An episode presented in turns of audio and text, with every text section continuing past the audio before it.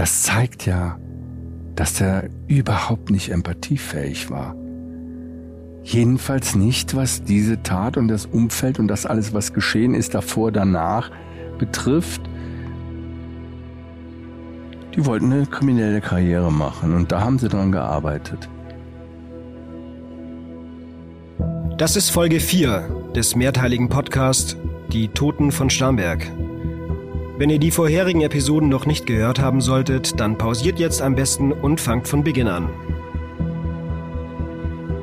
In der letzten Folge haben wir mit Hilfe von Chats, Funkzellendaten der Handys und Ermittlungen der Staatsanwaltschaft die Tatnacht rekonstruiert. In dieser Folge widmen wir uns der Frage, wer waren diese jungen Menschen? Wie sind sie aufgewachsen? Wie haben sie sich kennengelernt? Und wie konnte es so weit kommen, dass einer von ihnen tot ist und zwei wegen Mordes vor Gericht stehen? Ihr hört Die Toten von Starnberg. Folge 4 Die Clique. Herzlich willkommen zu einer neuen Folge von Die Toten von Starnberg.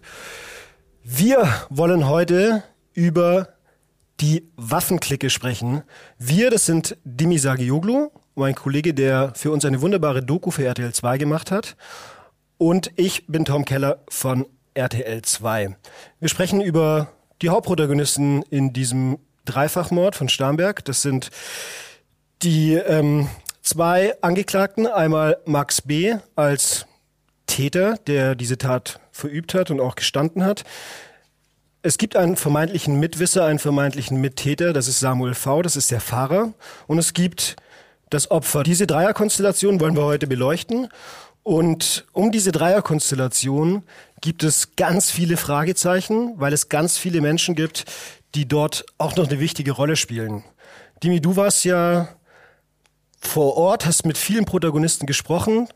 Du hast natürlich nicht mit den Angeklagten gesprochen, weil das verboten ist aber du hast Videomaterial ausgewertet, du hast mit ähm, Angehörigen gesprochen, du hast mit ähm, Bekannten gesprochen, du hast mit Kumpels, Freunden, Mitschülern gesprochen von diesen, von diesen drei Menschen. Vielleicht gehen wir ganz am Anfang noch mal kurz darauf ein, diese drei Jungs, ich nenne sie jetzt einfach mal ganz salopp, es sind drei Jungs, in der, in der Doku wird auch von ähm, Christoph von Bernhut gesprochen. Das sind ganz normale Jungs scheinbar, sind sie aber nicht. Warum ist das so? Ja, weil sich diese ganz normalen Jungs halt mit etwas beschäftigt haben, was nicht so normal ist. Nämlich äh, der Alltag war eigentlich bestimmt entweder durch äh, die Beschäftigung mit Waffen. Und da reden wir jetzt nicht von einer Schreckschusspistole oder irgendwelchen Dingen, die man so ähm, am freien Markt oder sonst wo erhalten kann, sondern mit Kriegswaffen haben die sich beschäftigt. Die haben richtiges intensiv Fachwissen angehäuft. Und natürlich der Alltag war ebenso geprägt in den jungen, in dem jungen Alter durch Drogen. Also die haben Ecstasy, Crystal Meth, die haben Ritalin gemörsert und dann geschnupft, die haben äh, äh Haschisch geraucht, das war ständig eine Beschaffungssituation auch, in der sie waren. Da geht's ganz oft in den Chats auch drum, wer was hat und wo man was bekommen kann. Aber man kann das, also es gibt eine innere Clique, wie du es schon sagst, einen inneren Kreis und da geht man ja erstmal kann man erstmal davon ausgehen, dass dieser innere Kreis halt unmittelbar an diesem Verbrechen beteiligt war. Äh, und das sind dann eben Victor, Max B. und Samuel V diese Clique, also diese drei waren keine Clique.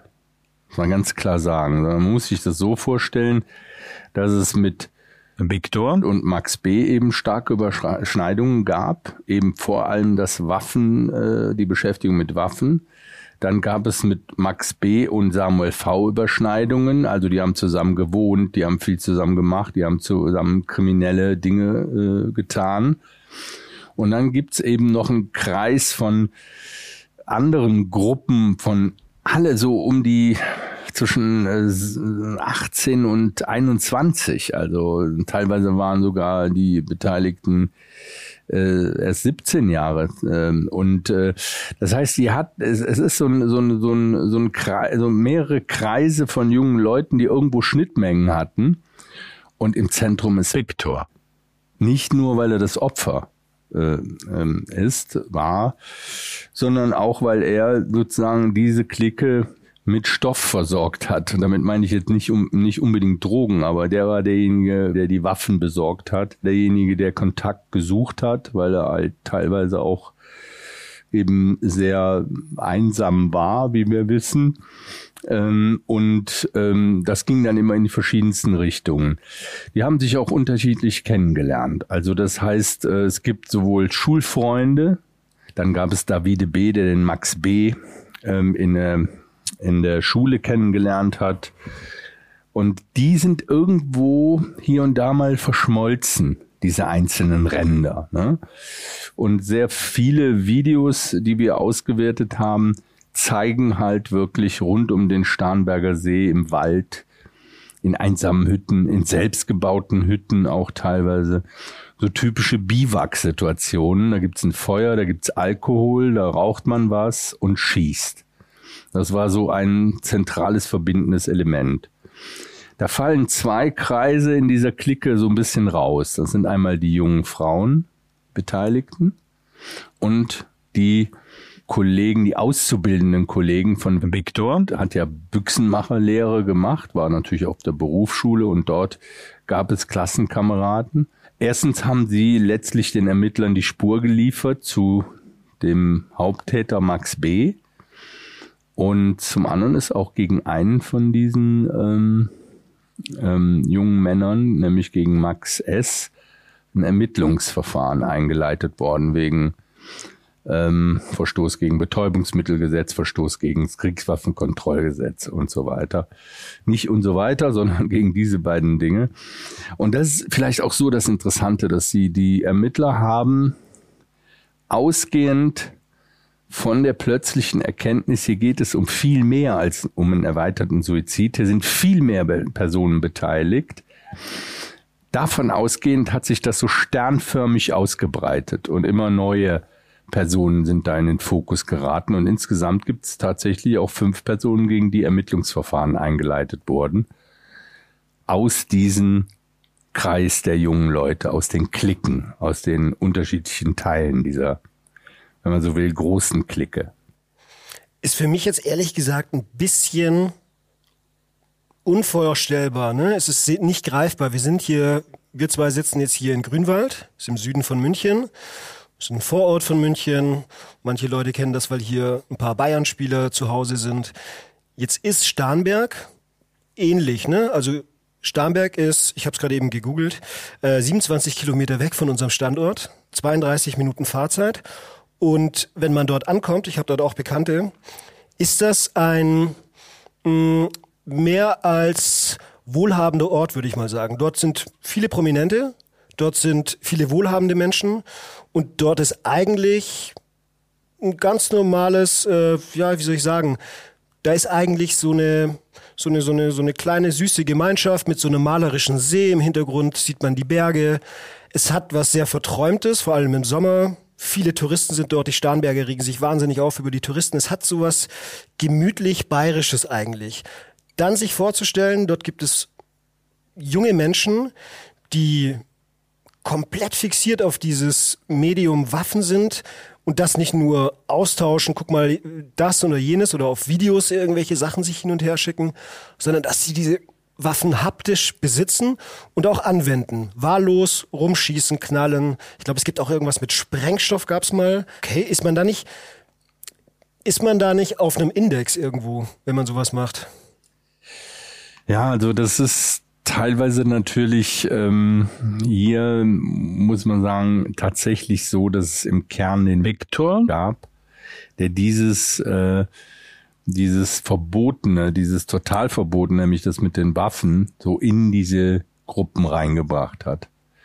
Das kann man, glaube ich, so sagen, ohne jetzt da ähm, zu viel Schlechtes über ihn zu sagen, sondern er war schon so der Kern aber damit meine ich nicht der soziale Kern, sondern er war der, er war derjenige, der immer wieder für Reizvolles gesorgt hat. Er ist auch derjenige gewesen, der initiiert hat, dass man mal wieder so ein Biwak nachts im Wald mit paar Kästen Bier und Waffen und Schießen macht. Und ähm, tatsächlich ähm, du hast das Klischee Starnberg angesprochen, denn es ist ein Klischee. Klar, es ist rein statistisch erstmal eines der wirklich reichsten Orte unserer ganzen Republik. Ne?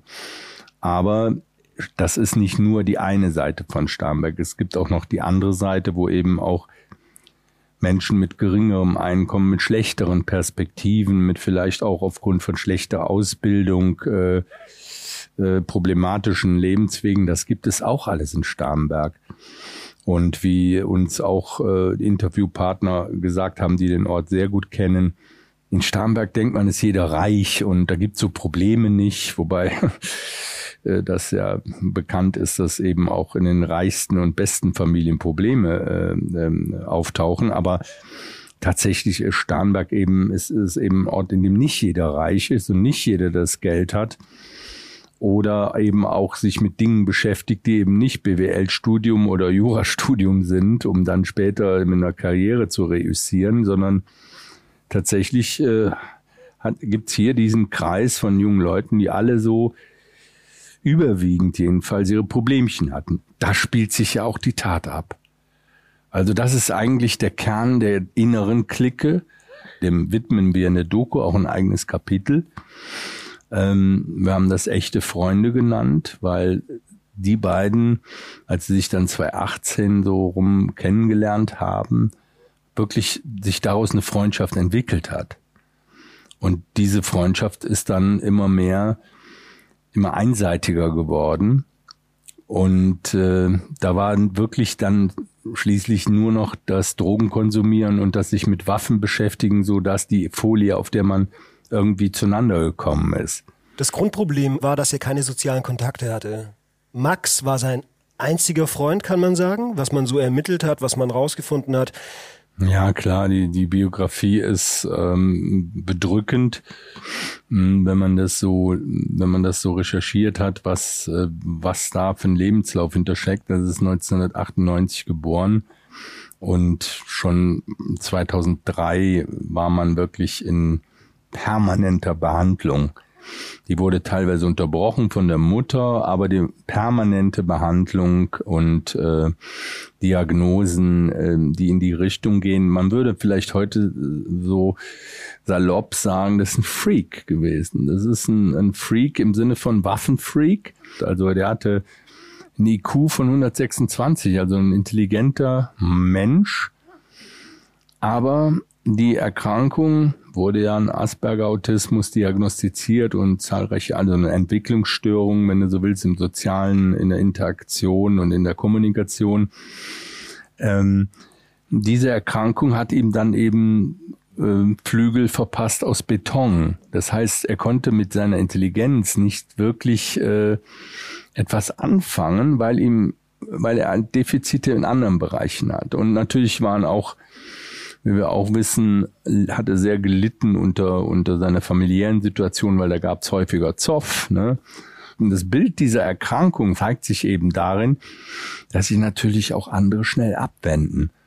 Also wenn, ich dich jetzt interessant finde ne, und ich gemerkt, womit er sich beschäftigt, ähm, nämlich mit Waffen, Waffen, Waffen und Waffen, die Fixierung auf dieses eine Thema, alles andere war nebensächlich, dann stößt das natürlich auch oftmals ab. Und dann konnte er natürlich laut werden, herrisch werden, sehr, ähm, also sehr deutlich werden. Das alles ist natürlich nicht gerade förderlich für, für, für viele Kontakte. Ne? Also es ist kein cooler Typ so in dem Sinne. Ne?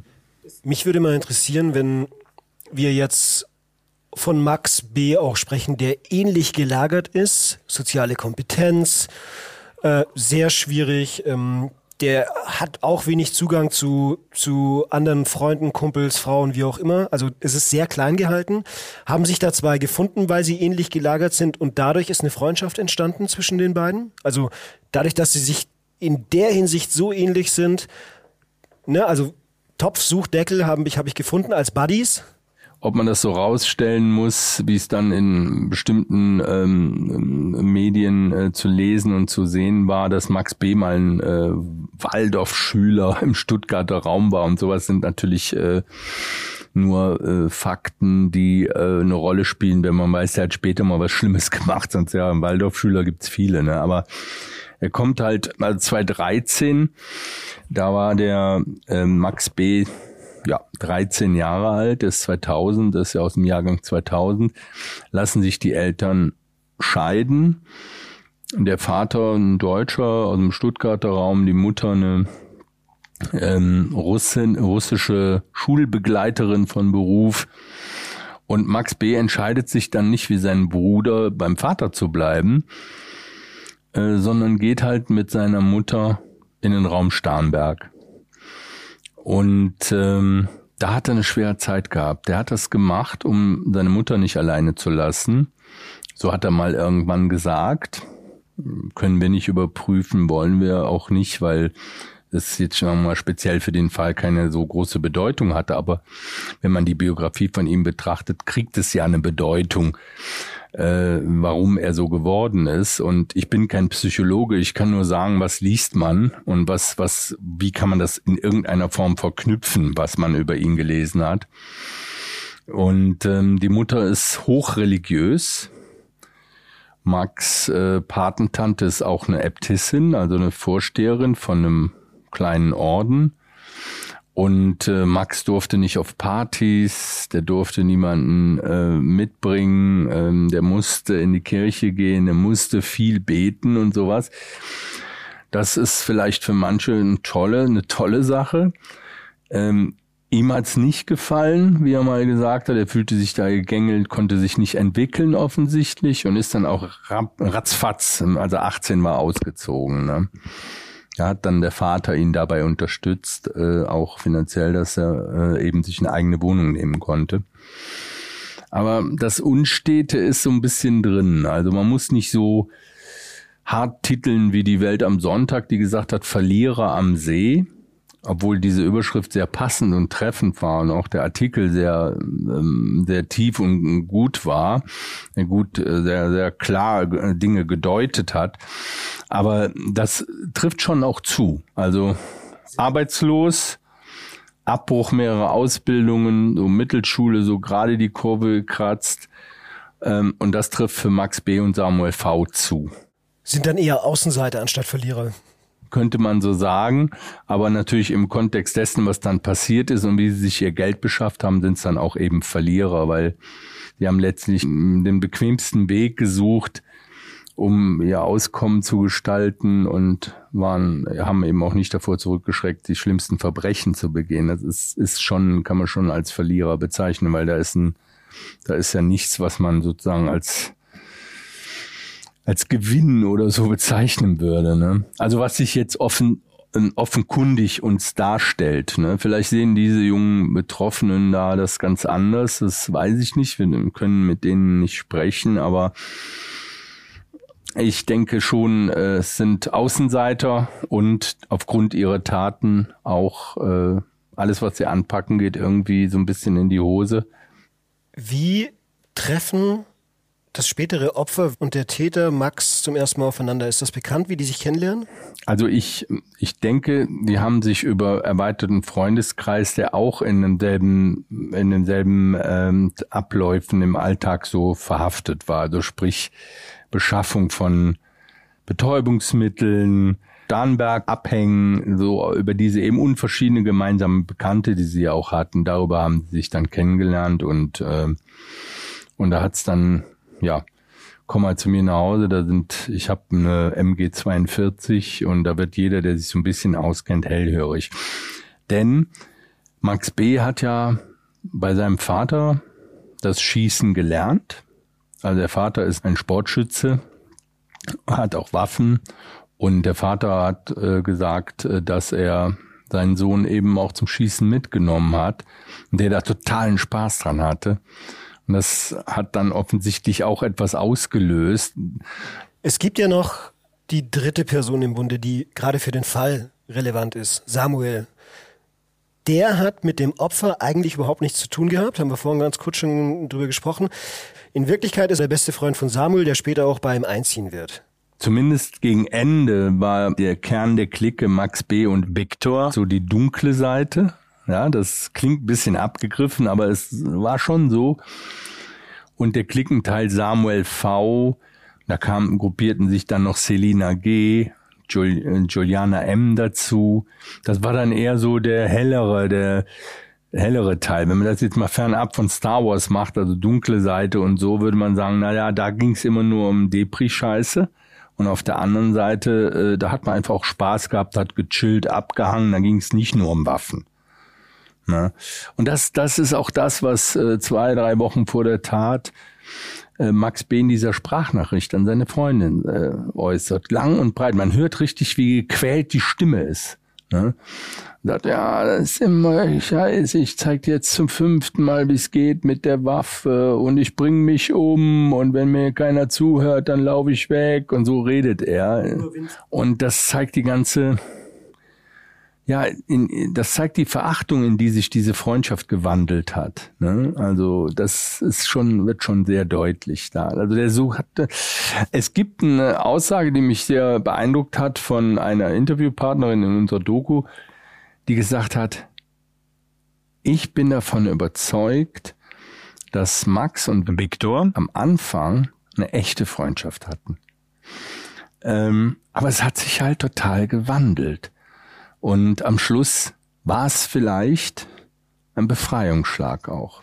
Mit einer für ihn profitablen Geschichte Waffen mitzunehmen. Also ich beseitige quasi meinen früheren Kumpel, weil der mich nervt, weil der mich, ich sag's jetzt mal, abfuckt, so in irgendeiner Art und Weise. Der positive Nebeneffekt für mich, ich spreche aus Max B.'s Sicht, der hat ja zu Hause relativ viele Knarren rumliegen und Waffen. Die werden eine schöne Summe einbringen, wenn wir sie veräußern. Das war ja der Plan.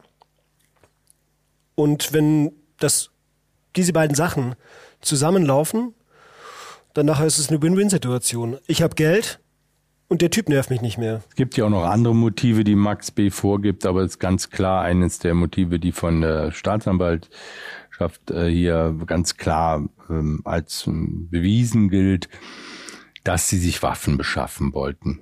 Max B. wollte sich Waffen beschaffen.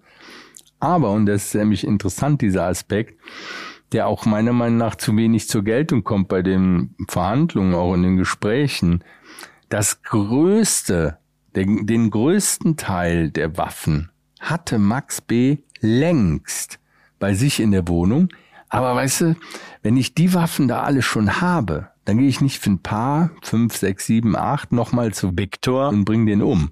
Das kommt mir unplausibel vor. Es ist aber tatsächlich das von der Staatsanwaltschaft äh, klar formulierte Motiv für diese Morde. Eben eine Gewinn, die Hoffnung auf eine Bereicherung, auf, auf Verkauf. Und er hat ja tatsächlich auch versucht, unmittelbar nach der Tat diese Waffen zu verscherbeln. Auf verschiedenen Wegen. Sind sogar einmal nach Stuttgart gefahren, an so ein Riesenteil im Kofferraum, an Bord Selina G. und Samuel V. Fahren nach Stuttgart, werden von der Polizei angehalten und die Polizisten gucken nicht in den Kofferraum. Also wo die Waffe lag, die dort verkauft werden sollte. Die wollten in Stuttgart eine Waffe, die sie beim Mord oder nach dem Mord mitgenommen haben, in Stuttgart verkaufen und wurden von der Polizei kontrolliert, die nicht in den Kofferraum geguckt haben, sonst hätte man wahrscheinlich früher schon wahrscheinlich kapiert, oh, gucken wir mal bei denen, was da los ist. Ja, zumindest hätte man gesagt, okay, wie kommt ihr da dran und so weiter und so fort und hätte dann recherchiert, ja, das war unmittelbar oder äh, in den äh, direkten Tagen nach der Tat. Nach dem Mord ist diese, sind die mit Samuel Vs Auto, Max B im Auto, Selina G hinten drin, zu einem Termin, den Max B gemacht hatte in Stuttgart, hingefahren und wollten Spielzeuge, wie sie das alle nannten, dort verkaufen. Und der Termin ist aber nicht zustande gekommen, dann sind so unverrichtete Dinge wieder zurückgefahren und sind dann eben von der Polizei kontrolliert worden. Das konnten die Ermittler dann später nachvollziehen, weil das wird natürlich äh, dann protokolliert, so eine Kontrolle. Und das konnten die später nachvollziehen, dass die da angehalten wurden von der Streife und tja, dass da im Kofferraum eine Waffe lag, das ist offensichtlich nicht aufgefallen. Sonst wäre der Fall ganz anders gelaufen. Aber gut, da war, da waren die Toten von Starnberg ja schon eine Tatsache, ein Faktum. War, als diese Waffe veräußert wurde, auch Samuel mit dabei? Ja. Der war der Fahrer? Samuel V. ist gefahren. Es gab nur diesen einen Fahrer, Samuel V. Der hat alle überall hingefahren. Also der Begriff der Fahrer, das stimmt schon irgendwie bei ihm. Der Begriff der Fahrer ist absolut, und das, das äh, erzählt ja viel mehr als nur, äh, dass er öfters gefahren ist, sondern der hat sich auch so verstanden, das hat er auch selbst gerne gemacht. Und jetzt konzentriert sich darauf ja auch der ganze Prozess. War er Fahrer oder war er ein Wissender, ein Mittäter, Fahrer? Ja, das ist ja eine große Frage. War er nur Fahrer und hat den Max B. nur dahin gefahren oder wusste er alles, war eingeweiht und war sozusagen der fahrende Mittäter? Ne?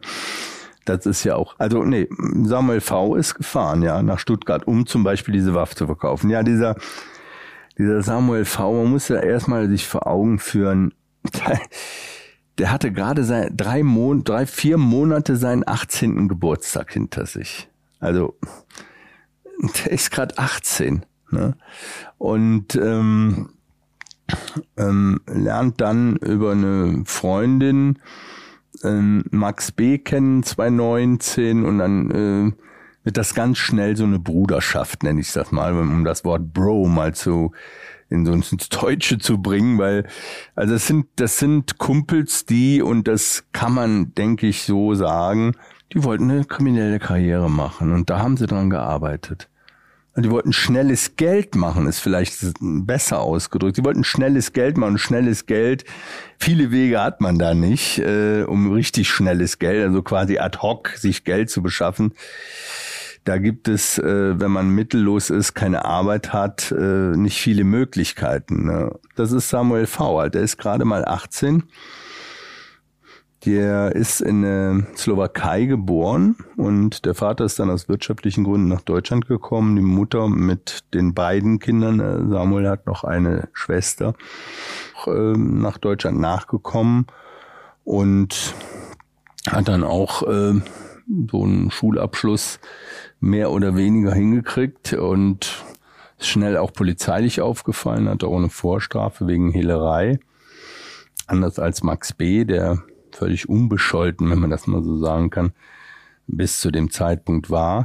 Ähm, und ja, der ist dann hier aufgewachsen und hat auch sich an verschiedenen Gelegenheitsjobs versucht, aber so richtig zustande gekriegt hat er da auch nicht viel. Denn zum Zeitpunkt Jahreswende 2019, 2020 war da chronischer Geldmangel.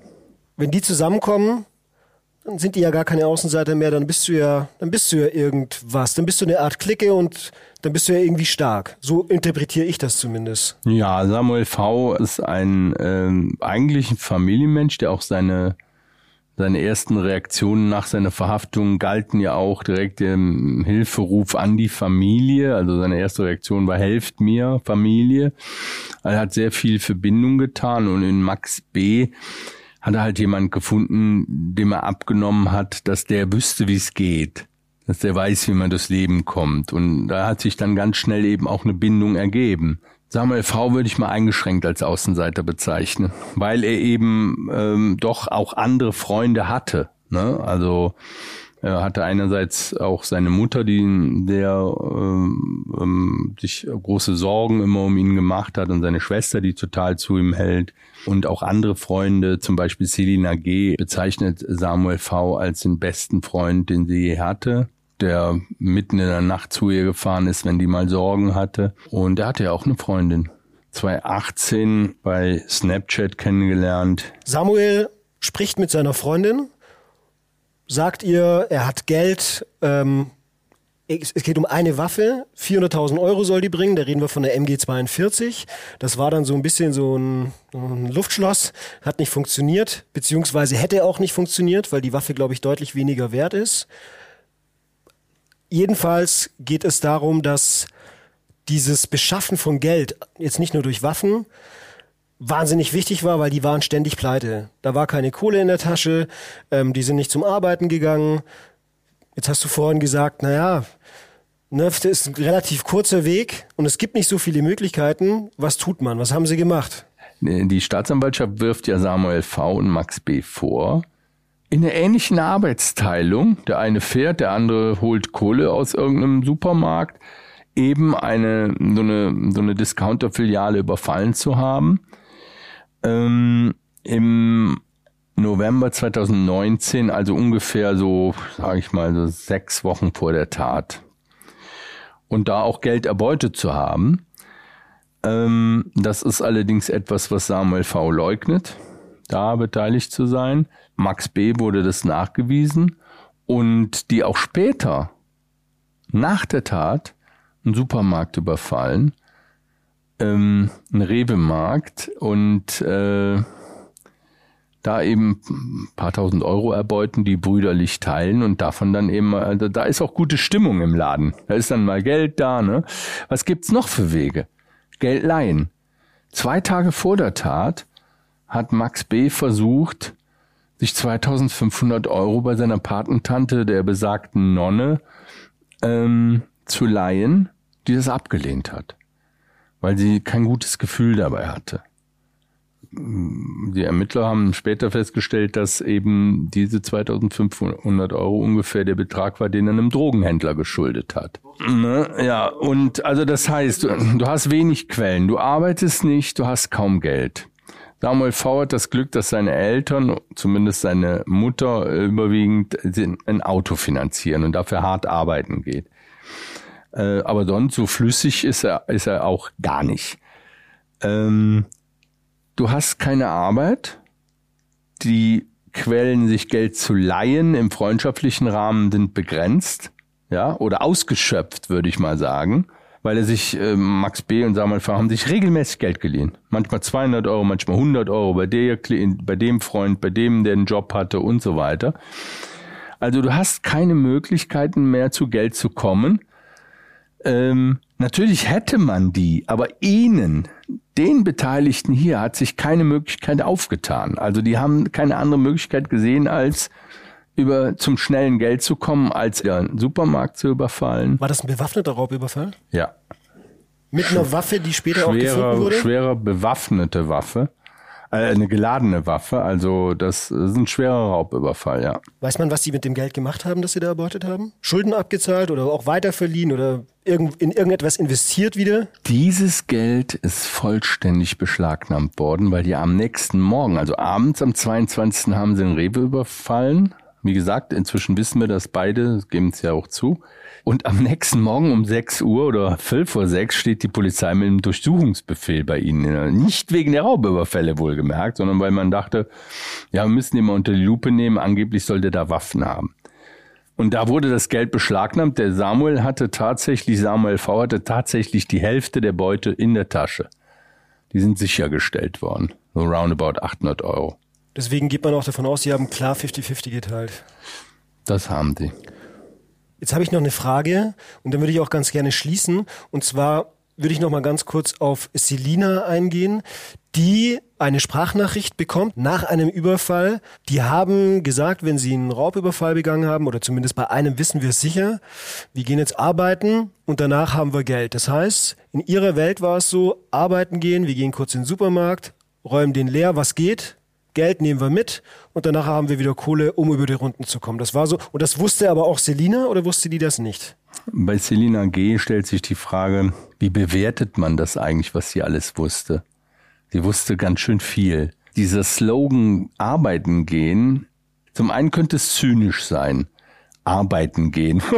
Lustig, äh, wir rauben jetzt einen Supermarkt aus und nennen das Arbeiten.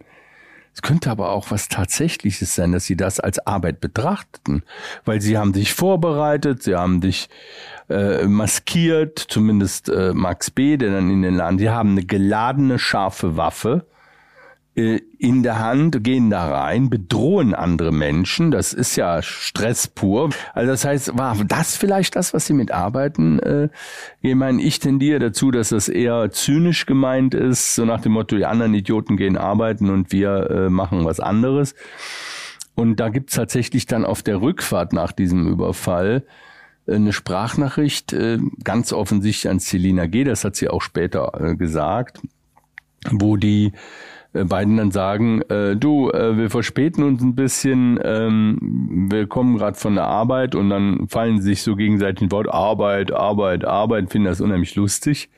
Und wir haben jetzt Geld und bringen dir nachher was. Weil die hatte gefragt, könnt ihr mir ein bisschen was pumpen.